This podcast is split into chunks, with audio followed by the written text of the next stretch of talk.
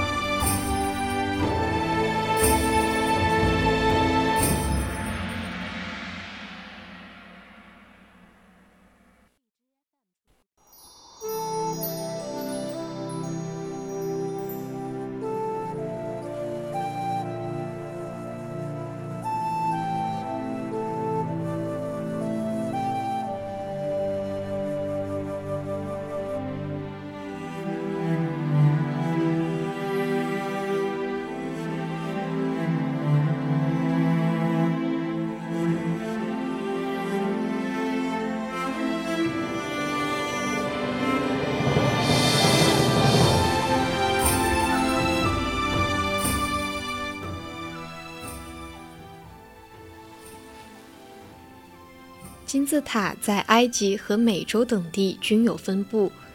古埃及的上埃及、中埃及和下埃及，金苏丹和埃及境内，现在的尼罗河下游，散布着约八十座金字塔遗迹，大小不一。其中最高大的是胡夫金字塔，高一百四十六点五米，底长二百三十米。共用二百三十万块，平均每块二点五吨的石块砌成，占地五万二千平方公尺，数量众多，分布广泛。开罗的西南尼罗河西古城孟菲斯一带的金字塔是占有其中的一部分。埃及共发现金字塔九十六座，最大的是开罗郊区胡夫的三座金字塔。因为这些巨大的陵墓外形形似汉字的“金”字，因此我们将其称之为金字塔。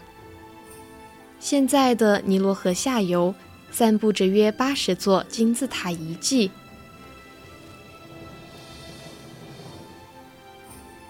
在埃及首都开罗郊外的吉萨，有一座举世闻名的胡夫金字塔。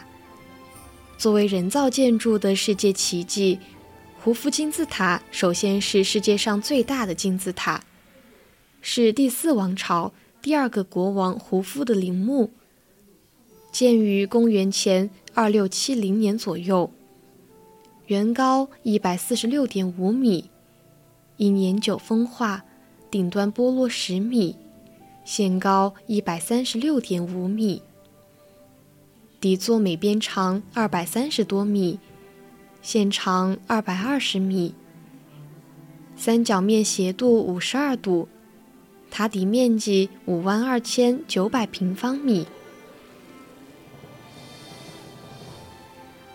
塔身由二百三十万块石头砌成，每块石头平均重二点五万吨。最大的重达一百六十万吨。有学者估计，如果用火车装运金字塔的石料，大约要用六十万节树皮。如果把这些用石头凿碎，铺成一条一尺宽的道路，大约可以绕地球一圈。据说，十万人用了三十年的时间才得以建成。该金字塔内部的通道对外开放，该通道设计精巧，计算精密，令世人赞叹。这座金字塔除了以其规模的巨大而令人惊叹以外，还以其高超的建筑技巧而得名。塔身的石块之间没有任何水泥之类的粘着物，而是一块石头叠在另一块石头上面的。每块石头都磨得很平，至今已历时数千年。就算这样，人们也很难用一把锋利的刀刃插入石块的缝隙。所以能立数千年而不倒，这不能不说是建筑史上的奇迹，让人们叹为观止。另外，在大金字塔身的北侧，离地面十三米高处。有一个用四块巨石砌成的三角形出入口。这个三角形用得很巧妙，因为如果不用三角形而用四边形，那么一百多米高的金字塔本身的巨大压力将会把这个出入口压塌，而用三角形就使那巨大的压力均匀地分散开了。在四千多年前，对力学原理有这样的理解和运用，能有这样的构造，确实是十分了不起的。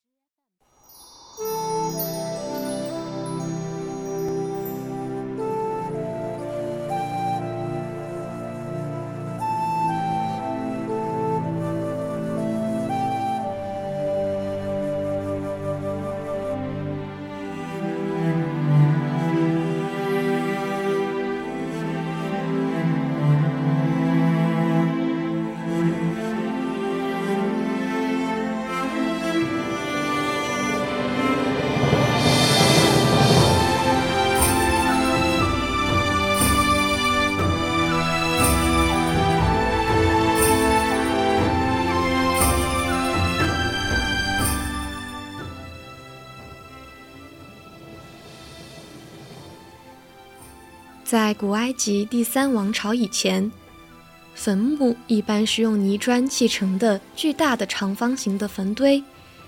到第三王朝时，有一个名叫伊姆和泰普的医生，想以特殊的方式为国王佐塞尔建造坟墓。于是，他在人类历史上第一次用石块建造了巨大的坟墓。他先用石块砌成高约八米、边长六十三米的坟堆，以后他又不断改变计划，将坟堆设计成重叠式的，即一层接一层的往上加建，逐渐缩小，一直加至第六层。之后，他又把这个庞然大物用精致的白色石灰包起来。竣工时。坟堆全高达六十二米，底部东西长约一百二十一米，南北约一百零九米。它是埃及最早的六级梯形金字塔。左塞死后就葬在这座金字塔的下面。阶梯金字塔周围有许多走廊和通道，陈列着雪花石膏和岩石器皿。在有些走廊的墙上，还雕刻着有很多的装饰物，上面镶嵌着青蓝色的类似陶瓷的饰品。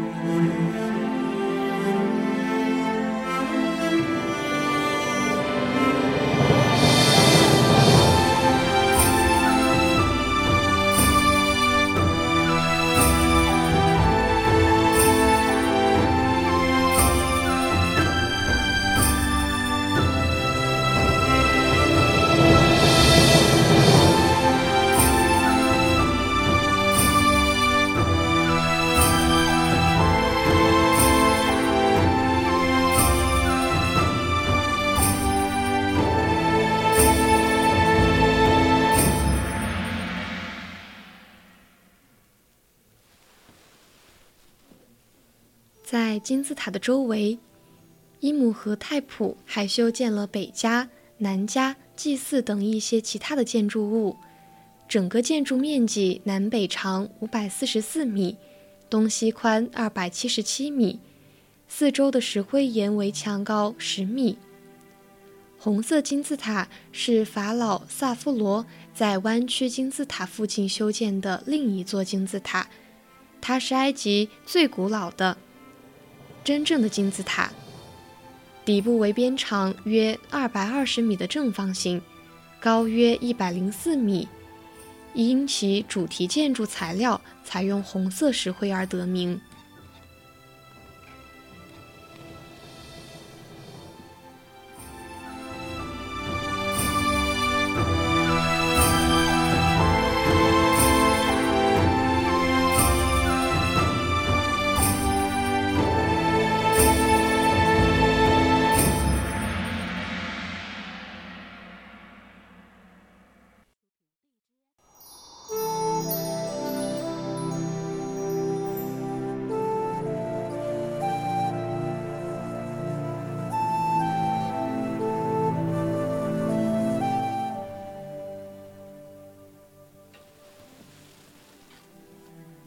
更多世界的奇迹等待我们的探索与发现。